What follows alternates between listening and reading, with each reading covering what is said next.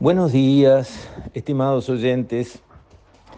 Quisiera referirme hoy al conflicto en Medio Oriente que está cumpliendo un mes ayer, eh, desde aquel ataque bárbaro eh, de Hamas a territorio israelí, donde se aniquilaron civiles, se violó, se decapitó bebés delante de sus padres o sea, un ataque que de militar no tiene nada. Es un ataque puramente terrorista y no dirigido contra unidades militares este, en una guerra que uno puede encuadrar en los padrones de horribles, sí, pero padrones al fin de, de la guerra entre opuestos. Terrorismo puro, terror puro, maldad pura. Bueno, ese ataque desencadenó lo que todos sabían que iba a desencadenar porque siempre lo desencadenó. La reacción de Israel violenta, profunda, para generar un hecho que sea, digamos, tan, pero tan, pero tan devastador que frene los siguientes intentos, las siguientes ideas de reproducir semejante horror.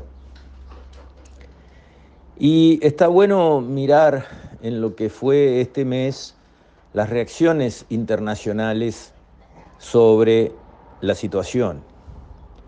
Por supuesto que todos condenamos la guerra, por supuesto que todos condenamos el terrorismo, a la izquierda, a la derecha y al centro, no hay nadie que diga que el terrorismo está bien.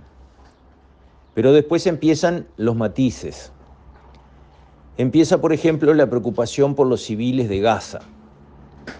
La preocupación por los civiles en cualquier parte del mundo es eh, honorable, justificada, valedera, porque los civiles no tienen por qué recibir de manera expresa y voluntaria los impactos de una guerra, como sí pasó con los civiles israelíes, que fueron el objetivo del ataque de Hamas. Querían matar civiles y llevarse eh, rehenes, y lo hicieron.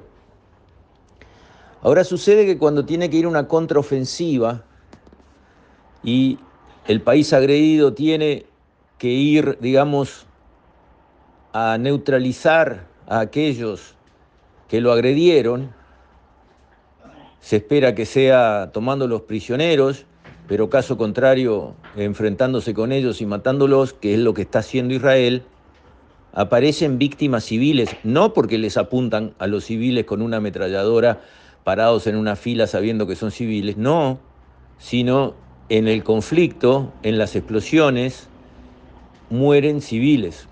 Eso sucede en todas las guerras del mundo. Pero la diferencia es que en este caso esa situación se vuelve más crítica y espantosa porque jamás usa a los civiles palestinos como escudos humanos. Pone sus túneles con municiones, combustible abajo de los hospitales. Mete a sus principales oficiales en el medio de los campos refugiados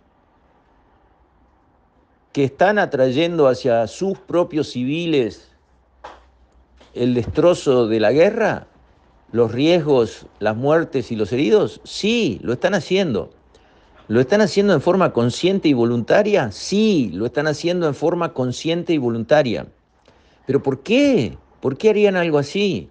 Primero porque la vida para esos extremistas fanáticos no vale nada, ni la propia y menos la ajena.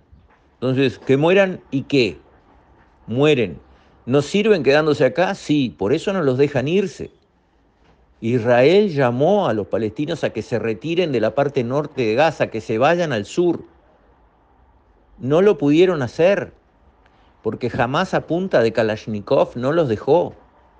Los hace quedarse allí donde va a haber el conflicto, allí donde van a estar los bombardeos y los tiroteos. ¿Para qué? Para que mueran muchos. ¿Para qué?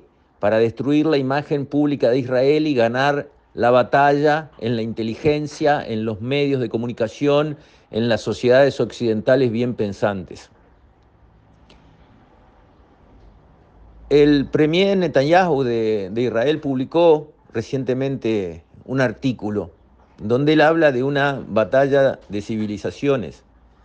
Él dice que Israel pelea esta guerra porque la tiene que pelear, porque lo atacaron a él y de una manera que en el siglo XXI genera tanto horror que no es posible no hacer nada en contra de eso. Pero él está diciendo una cosa importante también que hay que reflexionar.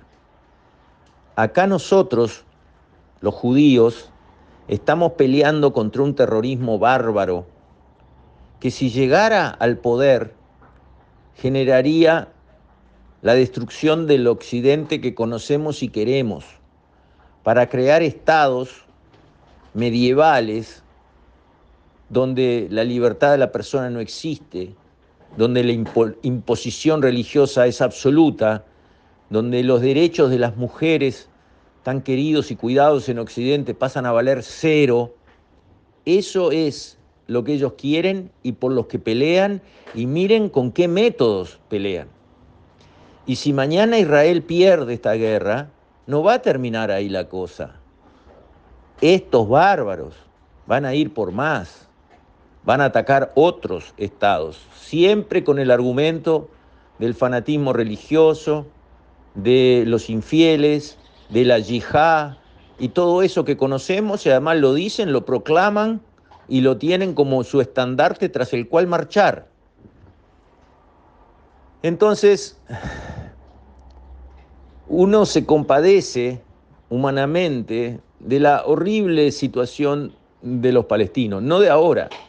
Viene una situación espantosa de larga data.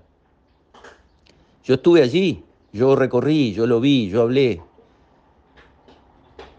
Pero no perdamos de vista lo siguiente, que también es parte del cuadro que tenemos enfrente que constituye la realidad. Jamás tomó el poder en la franja de Gaza hace 20 años. Jamás son, son unas decenas de miles de guerrilleros. Los palestinos, que son gobernados por Hamas, son dos millones. No hay gobierno, no hay fuerza política que resista una revolución. La historia nos lo enseña. Si un pueblo se quiere sacar de encima a ciertos gobernantes, se los saca. Ahora, si un pueblo quiere dejar a sus gobernantes gobernarlo, los deja no puede decirse que los palestinos no son responsables de jamás, porque esa dibujo, esa formulación mágica, ay, este pobre pueblo es gobernado por estos pocos malos que hacen un destrozo, el destrozo trae represalias y las represalias caen sobre esta cantidad de buenos que no hacen nada por sacarse encima de estos malos. Básicamente esa es la composición del lugar. Cuidado, cuidado.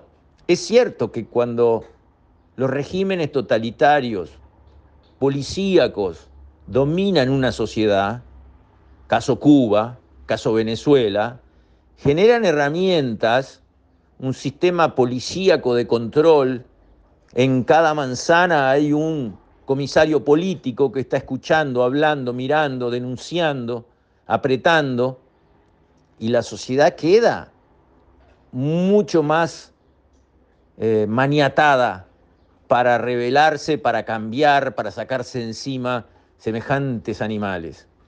Y desde ese punto de vista, del otro lado está Israel, que es una democracia. Votan y cambian los gobiernos como quien se cambia de camisa, sin ningún problema. En Palestina, dos millones de palestinos hace 20 años que se dejan gobernar por jamás. Entonces, o estás de acuerdo con eso, y bueno, entonces llévate las consecuencias o no estar de acuerdo con eso y entonces hace algo al respecto. Por lo menos movilízate, ligate unos años de cárceles o unos palos en el lomo, pero reaccioná. Nada. Otro tema, los árabes, países árabes súper ricos, los Emiratos, por ejemplo además donde viven los líderes políticos de alto vuelo de Hamas, con todas las comodidades, por supuesto, lejos de los tiros de Israel. Tienen a los palestinos ahí sin ayudarlos. Ayudan a los guerrilleros con armas, con entrenamiento, lo mismo Irán. Pero ¿por qué no hacen escuelas? ¿Por qué no hacen hospitales? ¿Por qué no instalan fábricas, generan puestos de trabajo? Nada. Por otro lado, Egipto, del otro lado, los hermanos musulmanes, ¿eh? la solidaridad en el mundo musulmán, tienen el paso de Rafah. ¿Por qué no dejan entrar refugiados palestinos para Egipto? Yo qué sé, Venezuela tuvo una crisis espantosa y en Colombia entraron 3 millones de venezolanos. Y Colombia no cerró la frontera. Bueno, ¿por qué Egipto no abre su frontera, el paso Rafah, controlado por Egipto, para que entren los palestinos escapan de la guerra con todo derecho? No, cerrado el paso. Lo abrieron para 81, 81 heridos y 200 y pico, 300 extranjeros que pisaron Egipto y se fueron a sus países. No sé quiénes serían esos 81 eh, heridos elegidos de la pata para que pudieran ir a Egipto en vez de quedarse adentro de Gaza. No sé con qué criterio los eligieron, pero no son todos los heridos que hay, eso es seguro.